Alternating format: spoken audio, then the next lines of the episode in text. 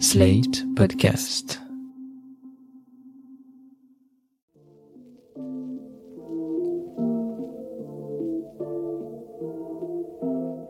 Bonjour et bienvenue dans New Deal, le podcast TTSO Slate Ifri qui analyse depuis Paris l'actualité des États-Unis avec Laurence Nardon, responsable du programme Amérique du Nord à l'Ifri. Salut Laurence. Salut Christophe.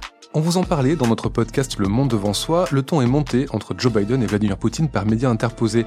Et si la question des droits humains était au centre de ces échanges, il y a un autre sujet qui tend considérablement les relations russo-américaines, c'est celui des attaques informatiques. Rappelez-vous cette cyberattaque à grande échelle découverte en décembre dernier, nommée SolarWinds et menée par des cyberpirates vraisemblablement russes, elle a remis en cause la sécurité et l'intégrité de nombreux sites gouvernementaux et d'entreprises aux États-Unis. L'importance des réseaux informatiques dans nos vies a ouvert un nouveau théâtre d'affrontements pour les puissances, des affrontements qui visent les instances gouvernementales, mais aussi le secteur privé et les particuliers, c'est-à-dire vous et nous. Des attaques qui sont sécuritaires, économiques, mais aussi politiques, et dont les États-Unis, la Russie et la Chine sont les acteurs réguliers. Alors, est-ce que la guerre du futur sera essentiellement cyber? Est-ce qu'on doit craindre des attaques répétées? Est-il possible de les encadrer, voire de les empêcher? On va répondre à toutes ces questions avec vous, Laurence, mais d'abord, rappelez-nous ce qu'il s'est passé en décembre dernier. L'attaque SolarWind, qui a été donc rendue publique en décembre dernier, ce n'est finalement que le dernier épisode dans une série d'attaques et de contre-attaques qui remontent plus loin dans le temps. Alors voici l'enchaînement tel qu'on peut le reconstituer. C'est en 2015 qu'il y a eu une attaque très importante des réseaux électriques ukrainiens par des hackers russes. Ils ont coupé le courant pendant plusieurs jours. À l'époque, on était juste un an après l'occupation de la Crimée par les Russes au printemps 2014, donc un contexte assez tendu. La présence russe à ce moment-là a aussi été détectée dans le réseau électrique américain, même s'ils ils ne sont pas passés à l'offensive. Ce qui s'est passé peu après, c'est l'attaque des serveurs du DNC, le Democratic National Committee, qui sont en fait les instances dirigeantes du Parti démocrate, à partir de fin 2015. Cette attaque venue de Russie, elle a été rendue publique en 2016, et bien évidemment, elle faisait partie de cet effort d'ingérence russe dans les élections présidentielles de 2016. Il y a une riposte américaine à ces attaques? Oui, les États-Unis ont riposté, ça s'est passé sous Trump, avec une invasion par des pirates informatique du réseau électrique russe cette fois-ci. Et ça, ça a été rendu public en juin 2019. Même si Trump était assez conciliant avec la Russie pendant tout son mandat, l'administration américaine, à ce moment-là, elle était sous l'influence de John Bolton, qui était le conseiller pour la sécurité nationale de Trump et qui était, lui, très anti-russe. Il y a une riposte à la riposte, donc c'est SolarWind. Exactement. L'escalade se poursuit et, le dernier épisode, c'est l'affaire SolarWind, une riposte russe, comme vous le dites. Les médias en ont parlé à partir de mi-décembre 2020, mais en réalité, elle remonte au moins à mars 2020. Ce qui s'est passé, c'est que euh, la mise à jour d'un logiciel de gestion qui est vendu par la firme SolarWinds a été hacké, a été piraté, et donc les clients de SolarWinds qui ont procédé à cette mise à jour, eh bien, ils ont fait rentrer des programmes malveillants chez eux. Et qui cette attaque a-t-elle touché Alors en premier lieu, des entités officielles, les ministères ou départements, comme on dit en anglais, du Trésor, du Commerce, de Homeland Security, le département d'État, les instituts euh, qui gèrent les questions de santé, et enfin le département de l'énergie qui, aux États-Unis, veille sur les missiles nucléaires, ce qui est quand même pas n'importe quoi mais aussi, on l'a appris par la suite, les réseaux électriques, les compagnies de télécom, les entreprises de défense. Et ce qu'il faut retenir, c'est que les pirates informatiques ont eu au moins neuf mois pour observer leurs cibles de l'intérieur, au moins de mars à décembre 2020. Ils ont pu y construire ce qu'on appelle des portes dérobées pour organiser euh, éventuellement des attaques dans l'avenir, et donc ça augure vraiment très mal portes dérobées qui permettent de nouvelles attaques et aussi d'espionner le pays. Ce qui me surprend quand même, c'est que les États-Unis n'aient pas vu venir cette attaque parce que ce n'est pas la première qu'ils ont subie. Non, les attaques cyber, il y en a eu depuis au moins les années 2000. La première attaque menée directement contre un État par un autre, on la situe à 2007. À la suite d'un différend entre l'Estonie et la Russie, eh bien cette dernière a organisé une paralysie totale de l'Estonie pendant plusieurs jours. C'était en avril 2007. Il y a eu ensuite, en 2009, l'attaque américaine et israélienne contre les centrales nucléaires iraniennes. C'était avec le verre Stuxnet. On en a parlé, je crois, dans un épisode sur l'Iran. Et puis, même aujourd'hui, il n'y a pas que la Russie, on l'a dit en introduction, il y a la Chine. Début mars, Microsoft a dénoncé une attaque massive de son système d'échange de mails qui a touché apparemment 30 000 clients de Microsoft. Mais comment ça se fait qu'il soit si facile de mener ces attaques? Ce qui se passe apparemment, c'est que ces systèmes informatiques restent quand même relativement nouveaux dans le fonctionnement euh, de nos sociétés. Ce fonctionnement est également invisible, voire incompréhensible pour à peu près tout le monde. Et donc, ça donne une grande vulnérabilité.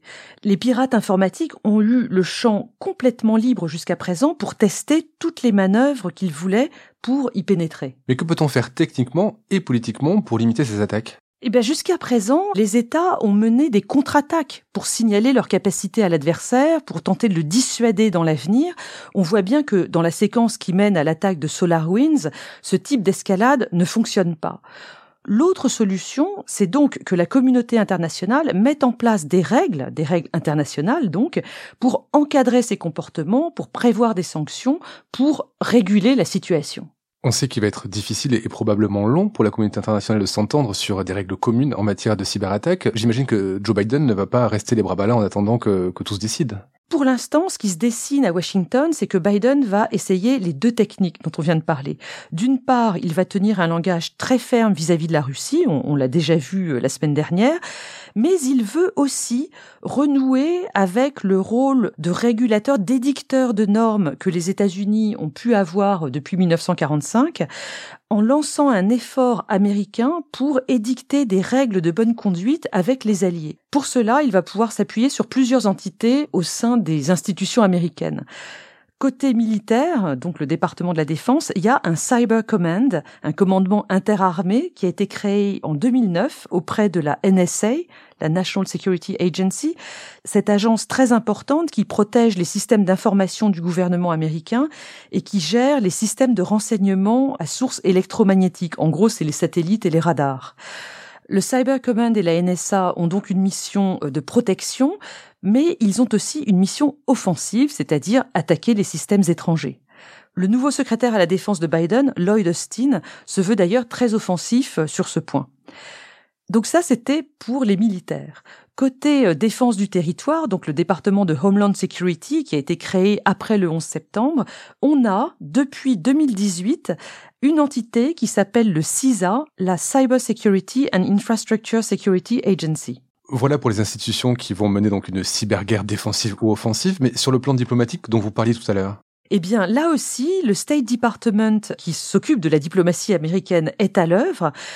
Mike Pompeo, qui était le secrétaire d'État de Trump, a créé juste avant son départ, en janvier 2021, une entité chargée de cela au sein du département d'État. C'est le Cyberspace Security and Emerging Technologies Bureau, CSET. C'est ce bureau qui va s'occuper de la diplomatie. Je suppose que ses prérogatives vont être renforcées. Il y a un projet de loi qui s'appelle le Cyber Diplomacy Act qui est à l'étude aujourd'hui au Congrès et qui pourrait euh, donner plus de poids à ce bureau créé par Pompeo en le transformant en un Office of International Cyberspace Policy. C'est pas juste un changement de nom, ça signale une volonté de, de faire de la diplomatie sur ces questions cyber. Tout ça ressemble quand même un peu aux tentatives d'encadrement des armes nucléaires qui ont été menées pendant la guerre froide. Oui, euh, pendant la guerre froide, on a tenté de, de, limiter le risque nucléaire avec les grands accords de maîtrise des armements. Et donc, ce qu'on s'apprête à faire, c'est la même chose sur les questions cyber. Mais la différence, c'est que les cyberattaques actuelles, elles n'ont pas seulement un champ militaire et sécuritaire, c'est beaucoup plus vaste. Par exemple, elles peuvent avoir pour objectif de manipuler les opinions publiques et les élections. Là, on est vraiment dans le domaine politique. Et une autre différence très importante, c'est qu'elles ne sont pas uniquement le fait d'acteurs étatiques. De quelle manière elles manipulent les opinions publiques ou les élections, comme vous dites? Eh bien là, on est dans des cyberattaques qui ne visent plus à la destruction ou à la paralysie d'infrastructures, mais dans la manipulation des contenus en ligne, la manipulation des destinataires aussi. Tout cela se fait sur les réseaux sociaux principalement, et l'exemple clé, c'est celui de la manipulation des élections américaines de 2016. Pendant la campagne électorale, on a eu d'une part le ciblage politique ultra précis mené par la firme britannique Cambridge Analytica en lien avec la campagne Trump. Eh bien, ce ciblage politique, il était fondé sur le vol des données de 87 millions de profils Facebook américains, ce qui était proprement scandaleux. Et d'autre part, pendant cette campagne, on a vu entrer en jeu deux groupes de hackers russes, Cozybear et Fancybear, qui sont probablement liés au service secret russe, le FSB et le GRU respectivement. Eh bien, c'est eux qui ont piraté les courriels du Comité national démocrate, le DNC, dont on parlait tout à l'heure, et utilisé ces derniers pour discréditer la campagne d'Hillary Clinton. Il faut se reporter ici au rapport Mueller, ce rapport du procureur dans la première enquête de destitution de Trump. Il est paru en 2019. Eh bien, ce rapport affirme que le gouvernement russe s'est immiscé dans l'élection présidentielle de 2016 de manière massive et systématique. Mais que cherche à faire la Russie en, manipulant ainsi les élections? Alors là, ce qui est évident, c'est que chaque pays qui mène des attaques cyber poursuit ses propres objectifs idéologiques et politiques. Si on se tourne du côté de la Russie, on voit bien que la montée en puissance de Vladimir Poutine à partir de 2000 met en place une politique nationaliste très revancharde contre l'Occident et qui mène, on le voit, un travail de sape des démocraties occidentales. Il s'agit de délégitimer petit à petit nos systèmes démocratiques pour être honnête, il faut rappeler qu'il y avait eu aussi une ingérence occidentale massive dans les élections présidentielles russes en 1996. C'est un petit peu ancien, mais c'est ces élections qui avaient vu gagner Boris Yeltsin alors qu'il était très impopulaire et qui faisait face à un autre candidat communiste, Zyuganov. Euh, de toute évidence, euh, les Occidentaux ne voulaient pas qu'il gagne une émission dans le scrutin russe euh, qui nous est d'ailleurs régulièrement reprochée aujourd'hui par les partisans de Poutine et par Vladimir Poutine. Euh, c'est peut-être pour ça d'ailleurs qu'ils se sont attaqués aussi aux élections françaises et allemandes en 2017. Comment ça s'est passé pour euh, les élections américaines de 2020, celles qui ont vu la victoire de, Joe Biden? C'est très intéressant parce qu'on s'attendait vraiment à ce que les hackers russes soient à nouveau sur le pont. On s'attendait à ce qu'ils emploient par exemple des deepfakes, c'est-à-dire ces vidéos trafiquées pour faire dire n'importe quoi à n'importe qui. Et en réalité, il semble qu'il ne se soit pas passé grand-chose.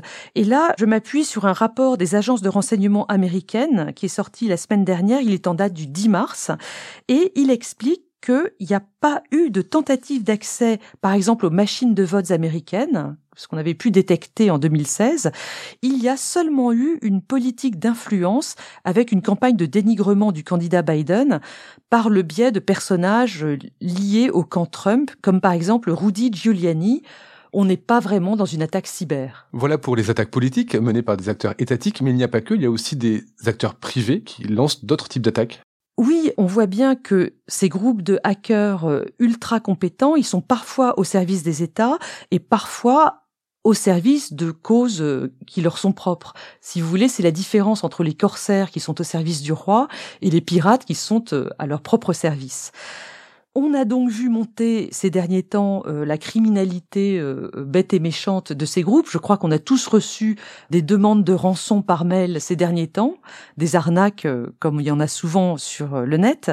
Mais il y a aussi des groupes de pirates informatiques qui se veulent éthiques. C'est ce qu'on appelle les cyberactivistes ou les hacktivistes avec un H, c'est un jeu de mots.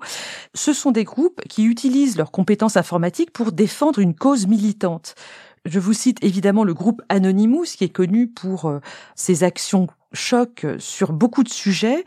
L'un des premiers, c'était en 2008, lorsqu'ils s'en sont pris à l'église de Scientologie aux États-Unis. Ils ont posté une vidéo sur leur site. Ils procèdent aussi au remplacement de pages d'accueil de sites par des tracts. C'est ce qu'on appelle la défiguration. Je crois qu'avec ce type d'action et ce type d'acteur, on renoue un peu avec l'esprit libertaire et optimiste des débuts de l'Internet. Enfin, des débuts de l'Internet qui sont quand même assez loin quand on voit la régulation qui est en cours. Oui, on est vraiment dans la fin de l'insouciance sur Internet aujourd'hui. Il y a une demande très forte pour mettre en place un meilleur contrôle du piratage informatique. Ça donc, on va le voir avec l'administration Biden mais aussi une forte demande pour un meilleur contrôle des contenus politiques diffusés sur Internet. Et là, évidemment, je vous renvoie au débat euh, très actuel sur les responsables qu'il faut nommer pour ce contrôle éditorial. Soit les entreprises vont être responsables de leur propre initiative en utilisant leurs conditions générales d'utilisation, les CGU, ou bien il faut passer par des lois qui seront donc votées par les citoyens dans les différents États. Et ce débat sur les contenus, il est urgent parce que on a appris dimanche 21 mars que Trump allait lancer son propre réseau social sans doute d'ici deux à trois mois. C'est son conseiller euh, Jason Miller qui l'a annoncé sur Fox News. Et là, ce serait vraiment dommage de renouer avec euh, le drame permanent qu'étaient les tweets de Trump, alors même qu'on connaît un certain calme politique euh, en tout cas sur les réseaux sociaux aux États-Unis. Encore faut-il que ce réseau social ait le succès qui lui permette d'avoir de l'audience et c'est pas gagné. Merci Laurence pour euh, ces explications. On se retrouve la semaine prochaine pour un nouvel épisode de New Deal. Au revoir Christophe, à la semaine prochaine. Retrouvez New Deal chaque semaine sur slate.fr ou votre plateforme de podcast préférée.